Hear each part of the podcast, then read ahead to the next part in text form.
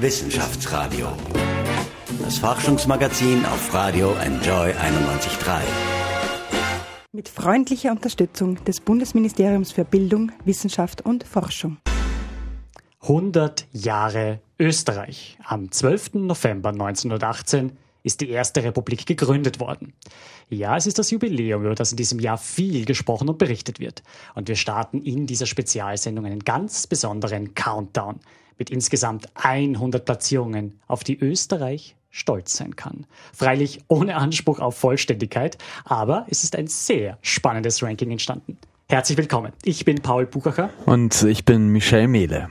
Die Erfindung der Sachertorte, große Sportler, Schauspieler und vieles mehr. Wir haben einen bunten Countdown mit vielen Überraschungen zusammengestellt. Ja, und der Bogen, der reicht wirklich von Marcel Hirschers Skierfolgen bis zu großen Schauspielleistungen von Stars wie Christiane Hörbiger, die aus einer legendären Dynastie stammt. Wobei der Auftritt ihrer Eltern, den großen Schauspielern Paula Wesley und Attila Hörbiger im Film Heimkehr, bis heute sehr umstritten ist. In dieser ersten von zwei Ausgaben gibt es die ersten 50 Platzierungen.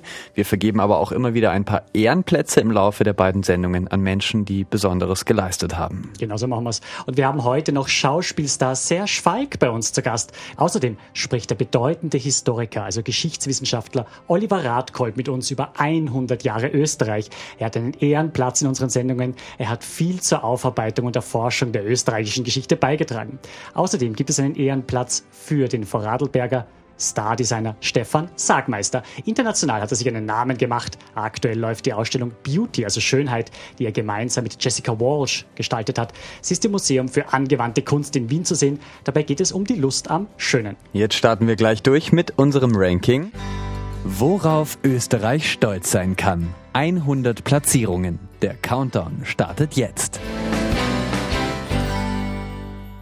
Platz 100. Ich singe ein Lied für dich und dann fragst du mich, magst mit mir tanzen gehen? Ich glaube, ich stehe auf dich. Andreas Gabalier. Der Volksrock'n'Roller zählt zu den erfolgreichsten Sängern des Landes. Mit seinem Album Vergiss mein nicht ist er auf Platz 1 in Deutschland, in Österreich und auch in der Schweiz eingestiegen. Er füllt riesige Konzertstadien wie das Münchner Olympiastadion. Immer wieder sorgt er aber mit Aussagen für Kontroversen, wie etwa seine Weigerung, die Töchter in der Nationalhymne zu erwähnen. Platz 99. Too free for drei steig in die U-Bahn ein und gönn mir die U6. Keine Trockenlands wie Linien von der Gerlach bis zum Flex. 1978 wird das erste Teilstück der Wiener U-Bahn eröffnet. Sie fährt zwischen Räumernplatz und Karlsplatz. Heute nutzen zweieinhalb Millionen Menschen täglich die öffentlichen Wiener Verkehrsnetze. Das führt zu einer Stadt, in der man sich schnell bewegen kann. Die Leberkassemmel muss aber ab 2019 bei allen Linien draußen bleiben. Schau, schau, kein Vorschein und weißt nicht wohin. Wegreden macht keinen Sinn, bleib stehen.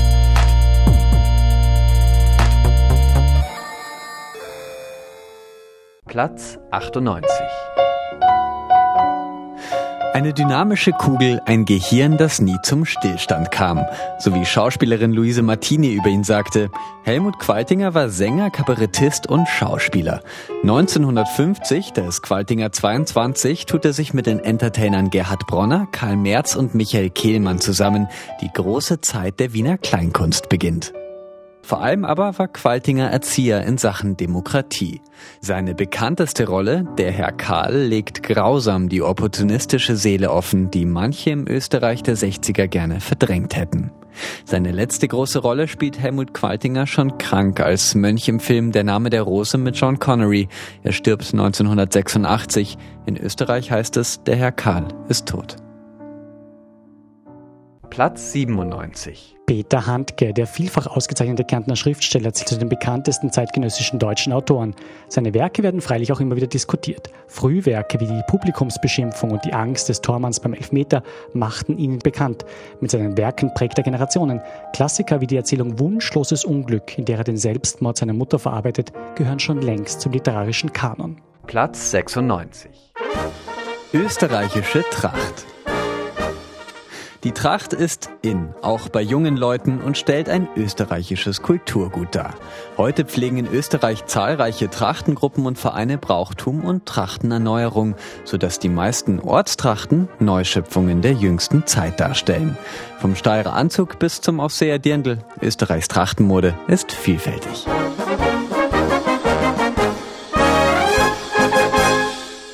Platz 95 Harald Serafin, Mr. Wunderbar, hat nicht nur als Juror der TV-Sendung Dancing Stars eine große Fangemeinde erobert, sondern auch als langjähriger Intendant der Seefestspiele Mörbisch. Diese Funktion füllt er 20 Jahre aus. Serafin erhielt viele Auszeichnungen, darunter auch die Ehrenmedaille der Bundeshauptstadt Wien. Platz 94 Schloss Schönbrunn mit Schloss Schönbrunn eröffnet Österreich 1996 seinen Platz auf der Liste der Weltkulturerbe. Das kaisergelbe Anwesen wurde um 1700 von Stararchitekt Fischer von Erlach erbaut. Kaiserin Maria Theresia ließ es später umbauen, so wie wir es heute kennen.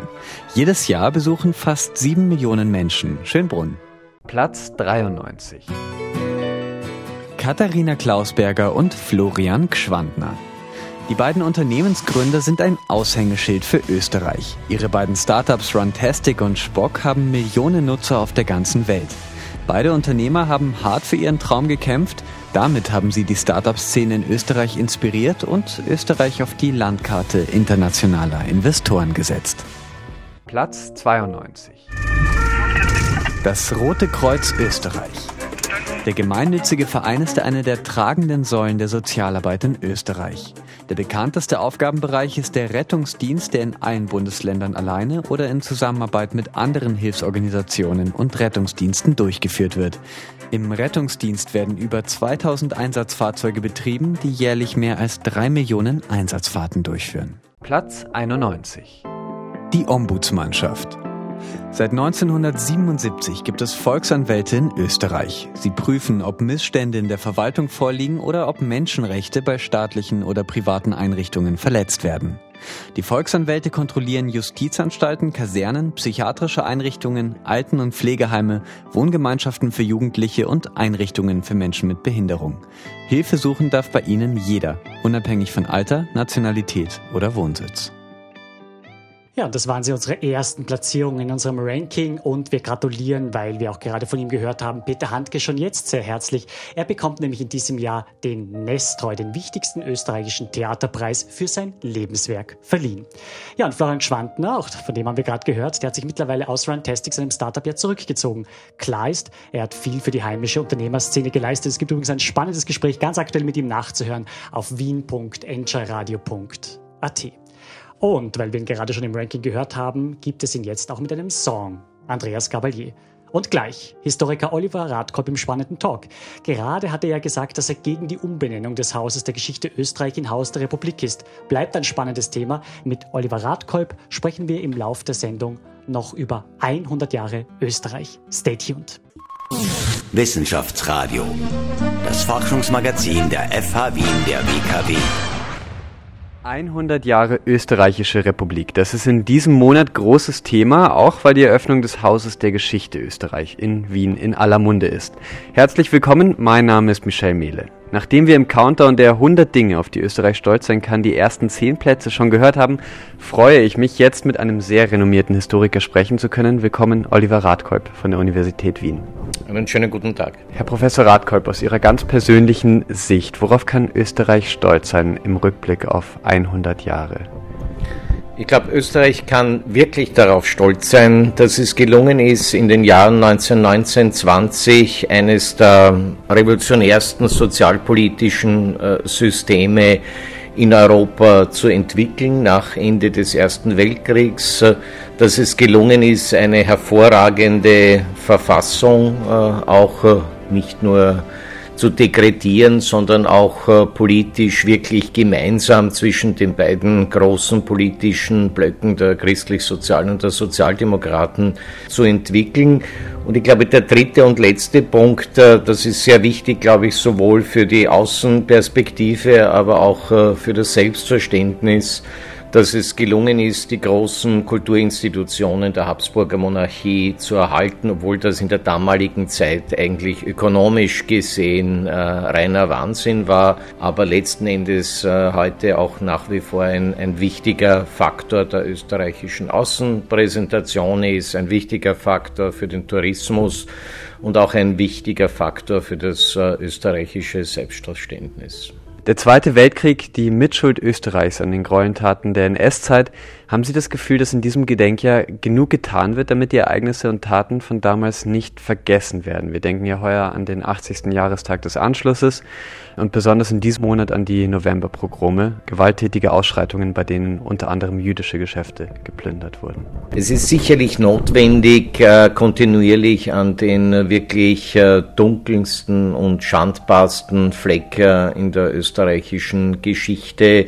den Nationalsozialismus und den Holocaust, äh, zu erinnern. Ich glaube, es genügt nicht, äh, einfach nur Jahrestage abzufeiern, sondern es muss auch Teil sozusagen unseres Geschichtsbewusstseins sein.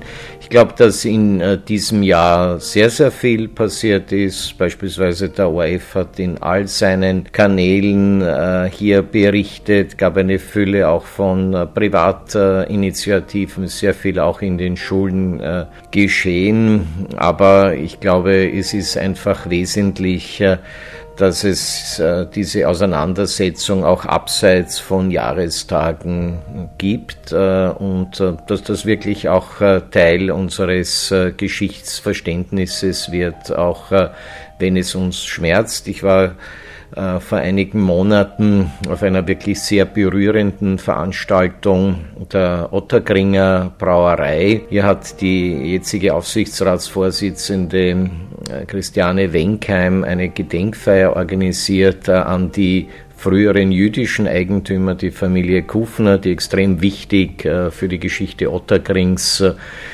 gewesen sind und 38 vertrieben wurden und äh, unter Zwang äh, das Unternehmen verkaufen mussten.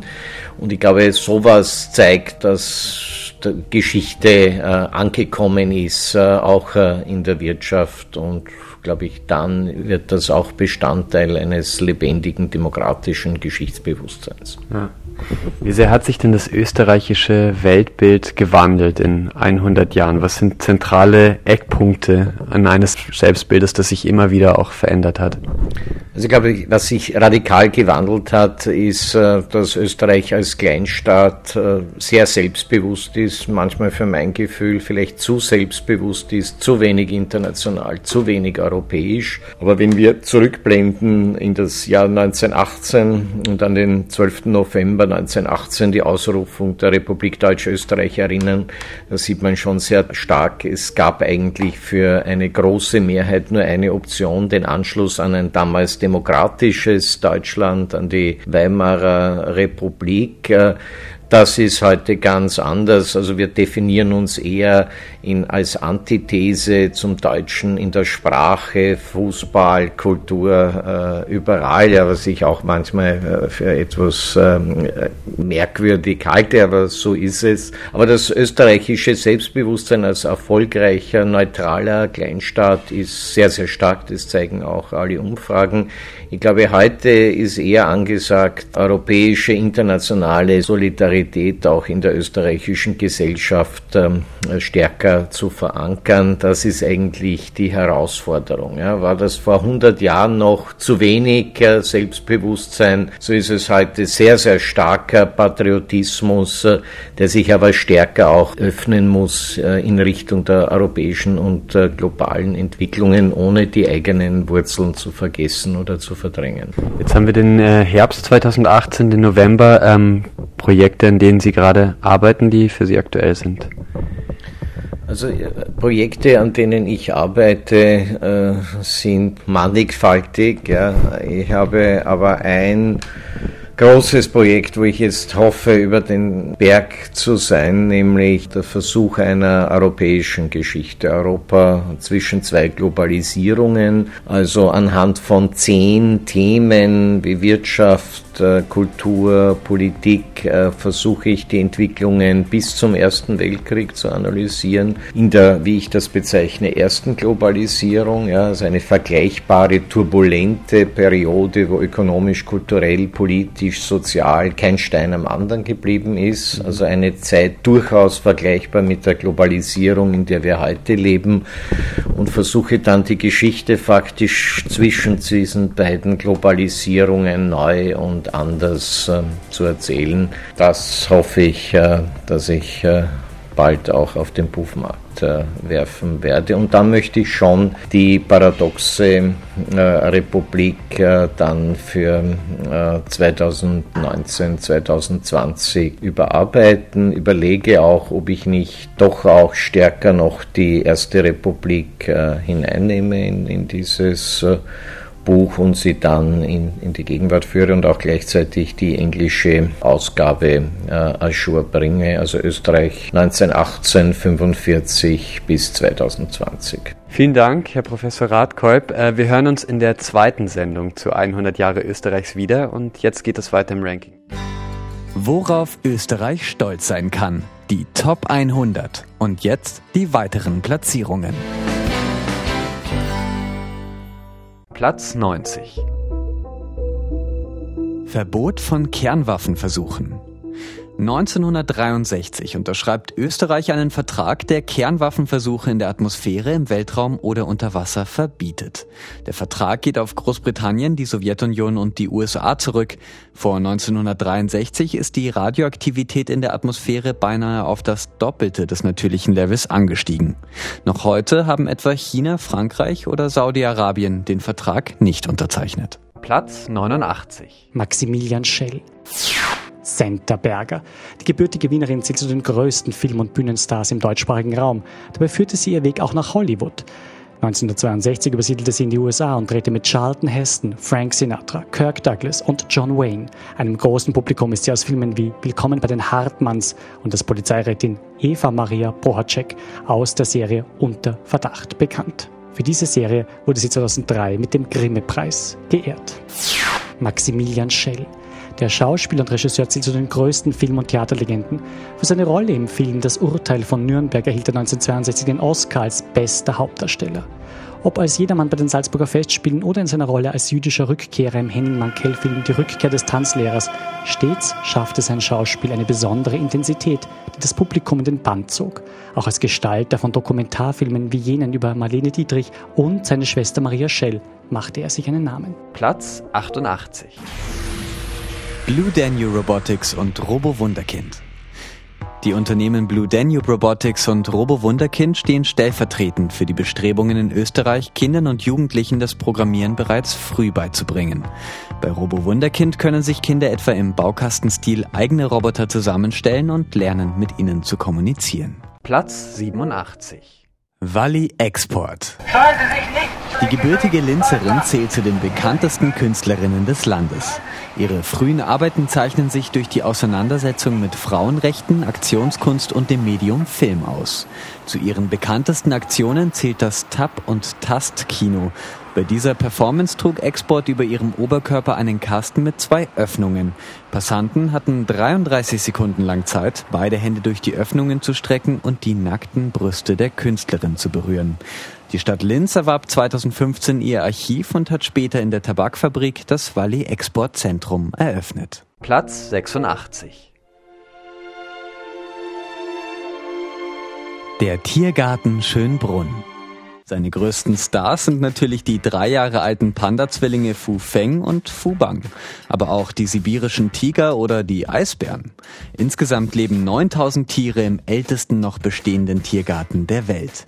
Darunter viele bedrohte Arten wie der afrikanische Elefant und der Felsenpinguin, die hier Junge zeugen sollen.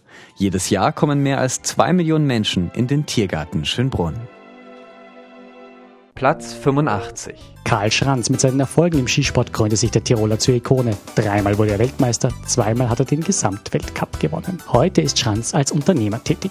Platz 84. Richard Nikolaus Kudenhove-Kalergi. Richard Kudenhove-Kalergi ist 19 Jahre alt, als der Erste Weltkrieg ausbricht.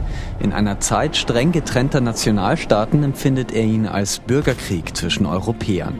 Er entwickelt die damals visionäre Idee von Pan-Europa, einem geeinten Europa. Seine Pan-Europa-Union trifft sich 1922 zum ersten Mal in Wien. Ab 1933 werden sie in Deutschland, ab 1938 in Österreich von den Nazis verfolgt. Nach dem Zweiten Weltkrieg werden Coudenhove-Kalergis Ideen wieder aufgegriffen. Großbritanniens Premierminister Winston Churchill spricht 1946 von den Vereinigten Staaten von Europa. Coudenhove-Kalergi wird 1950 der Karlspreis anerkannt. Platz 83. Nikolaus Harnoncourt, der bedeutende österreichische Dirigent, der 2016 gestorben ist, galt als Pionier der historischen Aufführungspraxis. Vielfach ist er mit dem Concentus Musicus aufgetreten, so dirigierte er auch die Konzerte zum 200. Jahrestag der Gründung des Wiener Musikvereins. In akribischer, also sehr genauer Detailarbeit hinterfragt er immer wieder das traditionelle Musizieren. Über 60 Jahre lang prägt er die Klassikszene. Nikolaus Anancourt wurde mit vielen Preisen geehrt, darunter dem Robert Schumann Preis und dem Grammy. Platz 82. Franz Jägerstätter Franz Jägerstätter steht stellvertretend für viele, die sich dem Regime des Nationalsozialismus entgegengestellt haben. Als Kriegsdienstverweigerer im Zweiten Weltkrieg wurde Franz Jägerstätter wegen Wehrkraftszersetzung zum Tode verurteilt und hingerichtet. Jägerstätter wird seit 2007 in der römisch-katholischen Kirche als Seliger verehrt. Zuletzt hat es Diskussionen um ihn gegeben. Der designierte Verwaltungsrichter Hubert Keil hat ihn als Verräter bezeichnet. Nach Protesten hat Keil seine Bewerbung zurückgezogen. Platz 81. Wallfahrtsort Maria Zell. 1157, also vor 860 Jahren, begibt sich der Mönch Magnus in das heutige Mariazell. Er trägt eine Marienstatue aus Lindenholz mit sich. Als ein Felsblock ihm den Weg versperrt, wendet er sich hilfesuchend an sie. Der Geschichte nach spaltet sich der Fels. Mönch Magnus errichtet eine kleine Kapelle. Heute steht dort die Basilika Maria Zell, zu der jährlich Hunderttausende Menschen pilgern. Auch der frühere Papst Benedikt war bereits dort. Die Marienstatue wird als große Mutter Österreichs verehrt. Platz 80. Karl Farkasch. Er gilt als bedeutender österreichischer Kabarettist. Er trat am Kabarett Simpel auf, legendär sind seine Doppelauftritte mit Fritz Grünbaum. Bis zu seinem Tod leitete er viele Jahre das Simpel. Mit Hugo Wiener schrieb er Revuen. Zu seinem Ensemble gehören Größen wie Maxi Böhm, Fritz Mulja, Heinz Konrads und Sissi Kraner. Platz 79. Heinz Zuber alias Clown Enrico und Arminio Rothstein alias Clown Habakuk. Beide sind legendär und haben das österreichische Kinderfernsehen geprägt. In Sendungen wie Amdam Des verzauberte Enrico die kleinen Zuseher. Rothstein wiederum begeisterte sein Publikum mit seinen Auftritten, bei denen auch Kasperl und Zauberer Tintifax nicht fehlen durften. Platz 78. Maria Schaumeier und Marga Hubinek. Maria Schaumeier war die erste Notenbankchefin der Welt. Die Wirtschaftswissenschaftlerin und Politikerin wurde 1990 mit fast 60 zur Chefin der österreichischen Nationalbank gekürt. Sie bezeichnete sich als Eisbrecherin für die Frauen. Marga Hubinek war eine Vorkämpferin für Frauenrechte und den Umweltschutz in Österreich. Sie war die erste Frau in Österreich, die das Amt der zweiten Nationalratspräsidentin einnahm. Das entlockte einem entsetzten ersten Nationalratspräsidenten, Anton Benja damals noch den Ausspruch, Jössers, a Weib. Platz 77. Robert Seethaler, der gebürtige Wiener, zählt zu den bedeutendsten Schriftstellern einer jüngeren Generation. Große Erfolge feiert er mit seinen Werken Das Feld und der Trafikant. In Der Trafikant geht es um einen Mann, der vom Salzkammergut in die Großstadt Wien kommt. Dort arbeitet er in einer Trafik und lernt einiges über das Leben und die Liebe. Er wird aber auch mit der Unmenschlichkeit des Naziregimes konfrontiert. Robert Seethaler erhielt Auszeichnungen wie den Anton Wildgans Preis und den Grimmelshausen Preis. Platz 76. Startup 300 und Austrian Startups. Millionen Investitionen für heimische Gründerinnen und Gründer, Tipps beim Aufbau des eigenen Unternehmens und das Bekanntmachen in der Gesellschaft. Die beiden Startup-Initiativen Startup 300 und Austrian Startups sind Turbo-Booster für die heimische Gründerszene. Rund 1400 Startups wurden seit 2004 in Österreich gegründet. Künstliche Intelligenz, autonomes Fahren und Big Data werden als die maßgeblichsten Zukunftstechnologien gesehen. Allerdings gibt es auch noch viel für diese Initiativen zu tun. So sind etwa nur 12 Prozent der Gründer in Österreich Frauen. Und weil wir gerade auch im Ranking Maria Schaumeier gehört haben, nicht nur sie ist eine Vorreiterin, was mehr gesellschaftliche Möglichkeiten für Frauen betrifft, auch Journalistin Hannah Herbst ist hier zu nennen. Und diesen Herbst hat sie ihr Buch Feministin sagt man nicht herausgebracht. Bei uns hat sie ein großes Interview gegeben, nachzuhören auf wien.enjoyradio.at. Hannah Herbst bekommt auch einen Ehrenplatz in dieser Sendung. Und auch eine bedeutende Forscherin, Angelika Amon. Sie ist gebürtige Wienerin und hat erst kürzlich für ihre wichtige Forschung im Bereich Krebs den Breakthrough-Preis, einen der am höchsten dotierten Wissenschaftspreise erhalten. Amon erforscht in den USA an Hefezellen das Phänomen der Aneuploidie. Damit werden bei der Zellteilung entstehende Gendefekte bezeichnet. Die können in fehlenden oder überzähligen Chromosomensätzen bestehen. Chromosomen, das sind Teile von Zellen, auf denen Erbinformationen gespeichert sind. Und eben diese Chromosomensätze sind für schwerste Erkrankungen, unter anderem Krebs, verantwortlich. Wir gratulieren Angelika Amon, die gerade den Preis bekommen hat. Außerdem geht ein Ehrenplatz an Bertha von Suttner. Die österreichische Friedensforscherin wurde 1905 als erste Frau mit dem Friedensnobelpreis ausgezeichnet. Und auch wenn ihr Leben zeitlich nicht in das Überthema 100 Jahre Österreich fällt, vergeben wir ihr diesen verdienten Ehrenplatz. Ja, ich glaube, den hat sie sich wirklich verdient. Ein Ehrenplatz geht aber auch an Rudolf Gelbart. Überleben ist ein Privileg, das verpflichtet. So hat er sein Engagement für die Theaterproduktion Die letzten Zeugen am Wiener Burgtheater begründet. Er war ein unermüdlicher Kämpfer gegen das Vergessen der NS-Gräueltaten. Vor kurzem erst ist er im Alter von 87 Jahren verstorben. Er bleibt unvergessen. Und einen weiteren Ehrenplatz widmen wir Rosa Jochmann. Sie war eine österreichische Widerstandskämpferin. Zeitlebens war sie Warnerin vor Rechtsextremismus und Antisemitismus. Sie hat zahllose Vorträge gehalten und vermittelte als Zeitzeugin in Schulen, im Ausland und im Inland vieles zu dieser Zeit. Ihren letzten großen öffentlichen Auftritt hatte sie beim Lichtermeer 1993, das ist 25 Jahre her.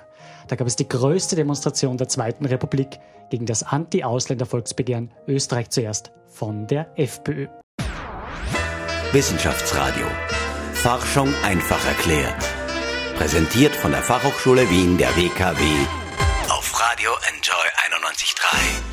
Willkommen zurück bei dieser Wissenschaftsradio-Spezialausgabe zu 100 Jahren Erste Österreichische Republik. Bei uns ist Schauspielstar Serge Falk, der mit uns über die Geschichte Österreichs und seine aktuellen kulturellen Projekte spricht. Herzlich willkommen. Schön, dass du da bist, Serge. Ja, servus. Danke für die Einladung. Sehr gerne. Welche Bilanz ziehst du denn zu 100 Jahren Österreich zugespitzt formuliert? Das kann man ja nur machen, wenn man in die eigene Familie schaut und ich bin ja in Belgien aufgewachsen, aber ich habe ja eine österreichische Großmutter äh, gehabt und einen österreichischen Großvater, österreichische Mutter natürlich, die lebt noch. Und ähm, mein Großvater war, ähm, kann ich sagen, glühender Monarchist, aber er war auch im monarchistischen Widerstand. Und ähm, ich habe meinen Großvater sehr früh verloren, aber ich weiß, dass meine Mutter erzählt das auch, dass er sofort verhaftet wurden, wurde, wie die Nazis einmarschiert sind und wurde dann des Landes Tirols verwiesen, war dann im monarchistischen Widerstand und ist dann äh, am Ende des Krieges untergetaucht, weil ein Anruf kam, Achtung, die Gestapo ist unterwegs. Und das ist so, ja, ist auch ein anerkannter Widerstandskämpfer. Ja. Mhm. ja. Worauf kann Österreich stolz sein aus deiner Sicht? Ich glaube, dass Österreich schon stolz sein kann, dass man sich davon gelöst hat, dass was nach dem Ersten Weltkrieg der Fall war, dass man geglaubt hat, dass dieses kleine Land nicht lebensfähig ist, dass es sich anschließen muss an Deutschland und dass es sich so sozusagen emanzipiert hat und äh, wirklich ein eigenständiges äh, Gefühl bekommen hat für die eigene Heimat. Ich möchte nicht so sehr Nation sagen, weil ich habe es nicht so mit den Nationalisten, aber trotzdem dieses sich anhängen an etwas Größeres äh, ist nicht immer zielführend. Wenn wir an die dunkle Zeit des Nationalsozialismus denken, Serge, wie kann die Erinnerung an diese Gräueltaten für künftige Generationen wachgehalten werden. Ich habe oft sozusagen das Gefühl, viele haben das gar nicht mehr präsent. Ja? Viele sozusagen sagen, okay, hör mal mit dem auf, will nichts mehr von dem hören. Wie können wir sozusagen die jüngeren Generationen da noch mitnehmen in der Erinnerungskultur? In dem man sehr sympathisch lästig ist. Ich bin selber ja Integrationsbotschafter und war unlängst in einer äh, Schule im zehnten Bezirk mit einem sehr, sehr großen Migrations, äh, ähm, ähm, also Kinder mit dem Migrationshintergrund, wie das heutzutage heißt. Aber die Kinder sind sehr wach, sind sehr neugierig, aber natürlich ist das für sie sehr, sehr weit weg. Äh, leider Gottes sterben jetzt die letzten Zeugen, äh, die das noch erlebt haben, äh, ganzen, den ganzen Holocaust äh, weg und, und sterben aus. Umso mehr haben wir die, die Aufgabe. Ich möchte sofort dazu sagen, mein Vater hat uns, meinen Bruder und mich, ja, obwohl er Belgier war, sehr, sehr früh schon diesbezüglich erzogen, dass er uns, wie wir Kinder waren, äh, gesagt hat, dass wir uns Dokumentationen anschauen müssen, damit er uns gezeigt hat, schau, was möglich war, das darf nie wieder passieren. Diesbezüglich sind wir sehr sensibilisiert und sehr wach, ja. ja. Aktuell im Kino zu sehen ist die Doku Waldheims Walzer. Wie siehst du den Fall Kurt Waldheim? Ja, ja, ich glaube, der, der Waldheim ist, steht sozusagen metaphorisch für viele, viele Leute, die damals gesagt haben, ich war ja anständig und ich habe eigentlich meine Anständigkeit gelebt, indem ich rechtzeitig und richtig weggeschaut habe und äh, ich mir nichts wirklich vorzuwerfen habe, weil ich nicht wirklich selber in Kriegs, äh, äh, Kriegsverbrechen äh, verwickelt war. Es hat natürlich eine, äh, zwei, zwei Seiten, diese Medaille. Aus der Sicht der Leute, die das wachhalten wollen und dass wir nicht so zur Tagesordnung übergehen, verstehe ich das. Und auf, aus der anderen Seite, ich habe den Kurt Waldheim mal kurz kennengelernt, damals wie er Bundespräsident war. Und aus seiner Sicht ja, kann man das auch verstehen, wie viele Leute natürlich gesagt haben, ja, ich, wie hätte ich mich anders verhalten sollen. Ich bin froh, dass ich nicht in dieser Zeit gelebt habe, dass ich äh, nicht vor dieser Entscheidung stehe, wie ich mich hätte verhalten sollen. Ja, lieber Serge, wir kommen zu deinen kulturellen Projekten, wie schon angekündigt. Wir spielen gleich deinen Song Am Beckenrand und so heißt auch deine aktuelle Tournee. Ja? Wie ist denn der Song entstanden und worum geht's in Am Beckenrand? Ja, am, am Beckenrand ähm, ist für mich immer so eine, eine Metapher für, ja, springe ich jetzt äh, ins kalte Wasser oder bleibe ich äh, am Beckenrand sitzen und äh, äh, bleibe sozusagen in der Komfortzone. Auch dieses Wort Komfortzone und, und Komfortzone verlassen wird natürlich sehr inflationär verwendet. Trotzdem, also ich sage immer, der Sprung ins kalte Wasser ist zunächst vielleicht ein bisschen unangenehm, aber dann, wenn man rauskommt aus dem kalten Wasser, ist es viel, viel prickelnder und viel aufregender, als es zuvor jemals am Beckenrand war. Und die Zeile ist ja auch, wir sitzen nur am Beckenrand und glauben, wir schauen hinaus aufs Meer. Wir sind beim Träumen fulminant, doch geben niemals etwas her. Also es ist schon auch so, so, dieses ganze Programm hat auch immer diese Sache, komm, trau dir was, tu was, äh, äh, sei nicht feig und so. Und sei auch ein bisschen unbequem. Wir sind persönlich, die sage ich auch in meinem Programm, weil ich habe so einen fiktiven Kollegen, der sagt, das ist unmöglich, das ist unmöglich. Und sage ich, ich werde mich bemühen, möglich zu sein. Aber grundsätzlich sind mir die Unmöglichen viel lieber. Wir sind gleich zurück mit Serge Falk, davor noch in Kürze die nächsten Platzierungen in unserem Ranking. Platz 75. Erwin Schrödinger. Obwohl sie noch keiner auf Facebook gesehen hat, ist sie wohl die berühmteste Katze der Welt. Schrödingers Katze.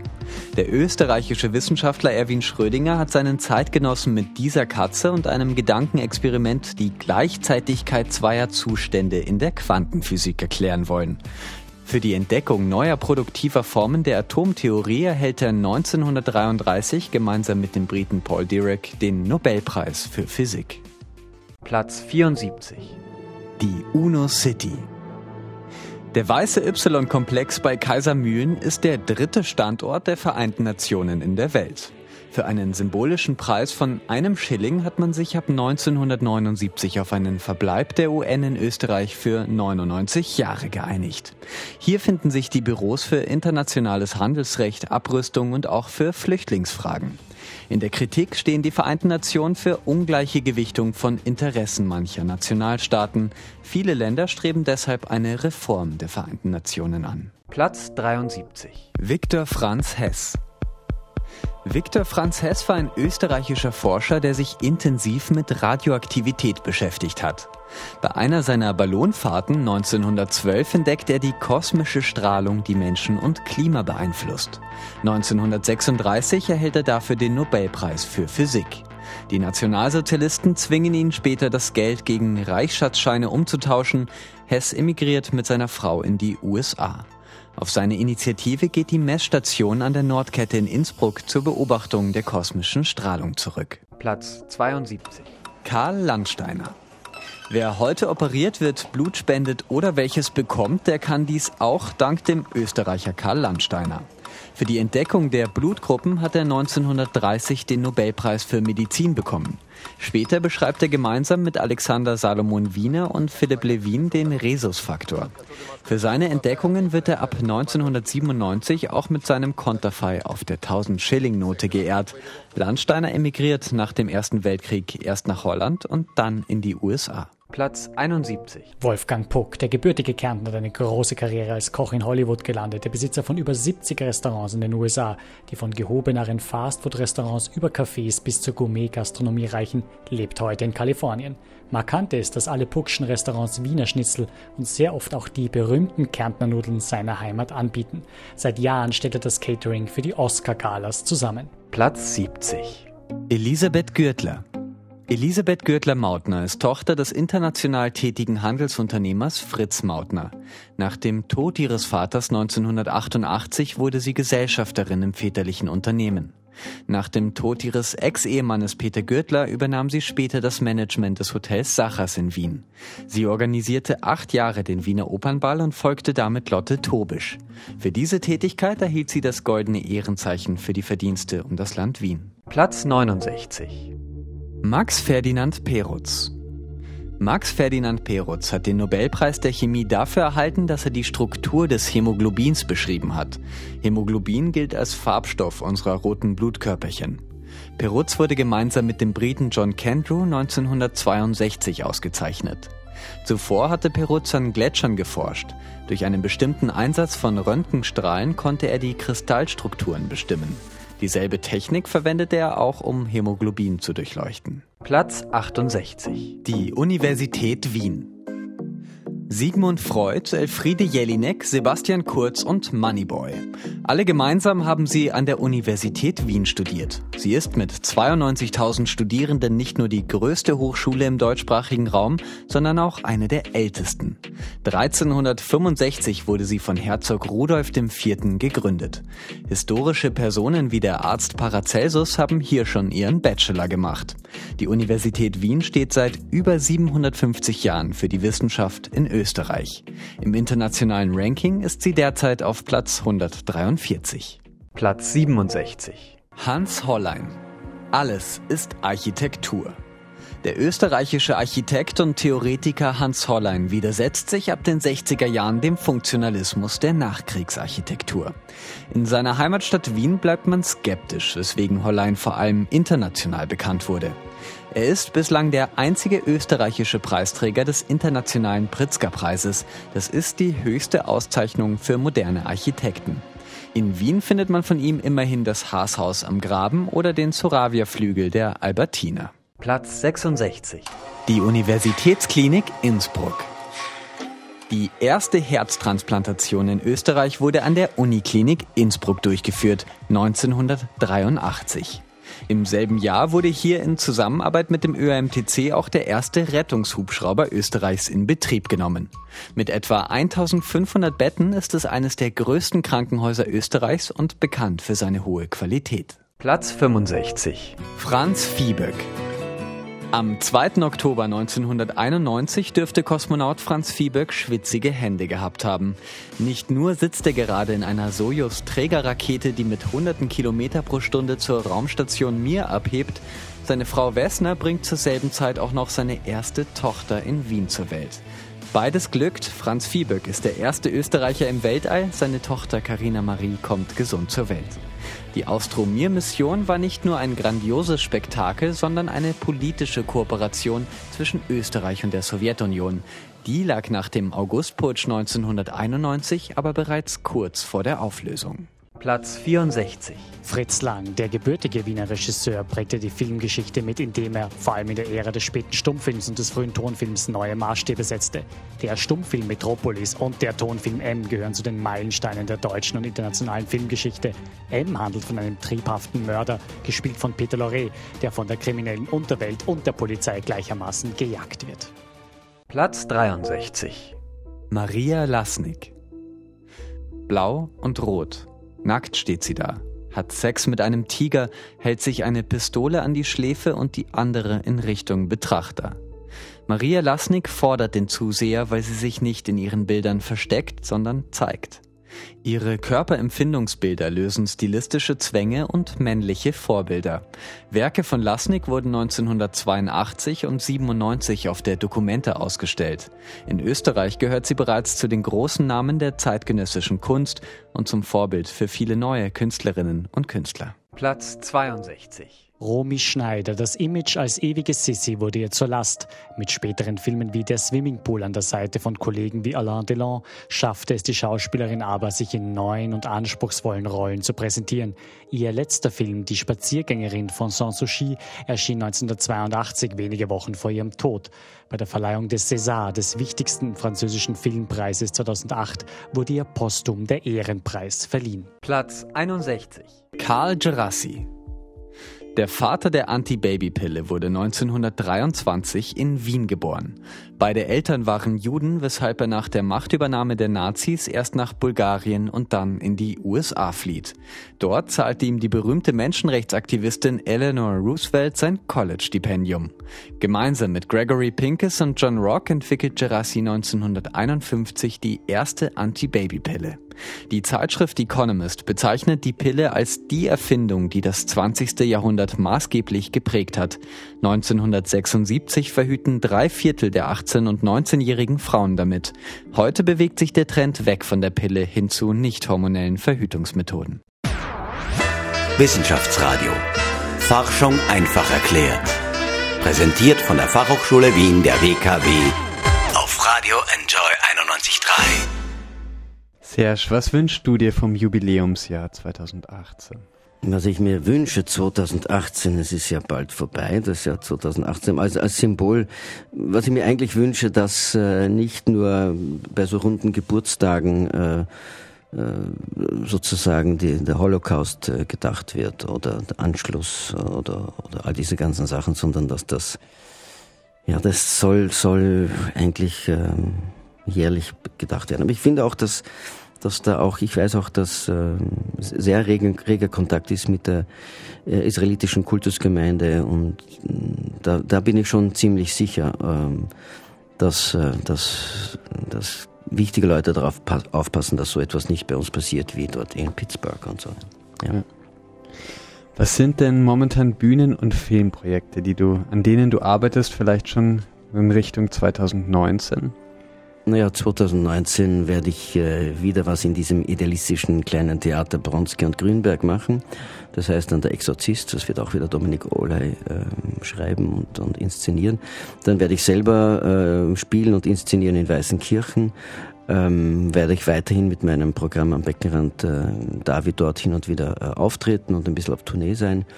Und äh, ja, dann gibt es ein paar Sachen, die vielleicht auf mich zukommen, wo ich was Leuten gehört habe, aber wo ich noch gar nicht weiß, ob ich das wirklich will. Sehr und, spannend. Ja, na, du, bist, du bist Serienstar, du bist Cop-Story-Star, ja, ehemals ja. auch Medicopter. Reizt dich das noch, das Serienformat, oder sagst du, habe ich eigentlich hier schon hinter mir gelassen? Das ist ja immer wieder die gleiche Rolle und reizt mich gar nicht mehr so. Naja, bei Cop-Stories ist es natürlich was anderes. Cop-Stories, diese, das, das liebe ich, also von allen Serien, das kann ich ja hier sagen, habe ich ja eigentlich, spiele ich Cop-Stories am liebsten oder habe ich am liebsten gespielt, weil diese Figur ja natürlich äh, viel, viel äh, ja, auch eine Entwicklung durchmacht und, und, und die, die, also eine horizontale Erzählstruktur hat, was ja sehr selten ist und deshalb ist es ja auch für, für Leute schwieriger, dem zu folgen, weil man muss ja jede Folge sehen, damit man weiß, wie es weitergeht. Aber dafür haben wir eine ganz, ganz ziemlich, äh, zwar nicht ganz so große, aber trotzdem eine ganz, ganz äh, äh, vehemente Fangemeinde, die wirklich jede Woche darauf warten. Ja, grundsätzlich, wenn eine, eine, eine Rolle gut ist, habe ich nichts gegen Serie. Ähm, es kommt immer darauf an, ja. bei, bei Medicopter war das, das, wir wurden ja gecastet wie eine Boygroup, ne? Also das ist ja, das, muss, das weiß man ja, so war auch, auch damals RTL und, und man hat mich damals überzeugt mit Geld. Das äh, kann man auch zugeben. Ja. Und jedes Jahr mehr und irgendwann mal konnte ich es aber mit meiner Seele nicht mehr vereinbaren und, und äh, äh ich habe dann die achte Saison nicht die Option unterschrieben, aber alle anderen Kollegen, die für die acht, für das achte Saison unterschrieben hatten, haben das Geld bekommen. Ich nicht, weil ich gesagt habe, nein, ich habe nicht, ich habe ja nicht äh, die Option unterschrieben, deshalb habe ich auch kein Geld bekommen. Ich habe aber in den sieben Jahren davor genug verdient, also das wäre vermessen, wenn ich da jetzt auch noch das bekommen hätte. Aber das gab sieben Jahre.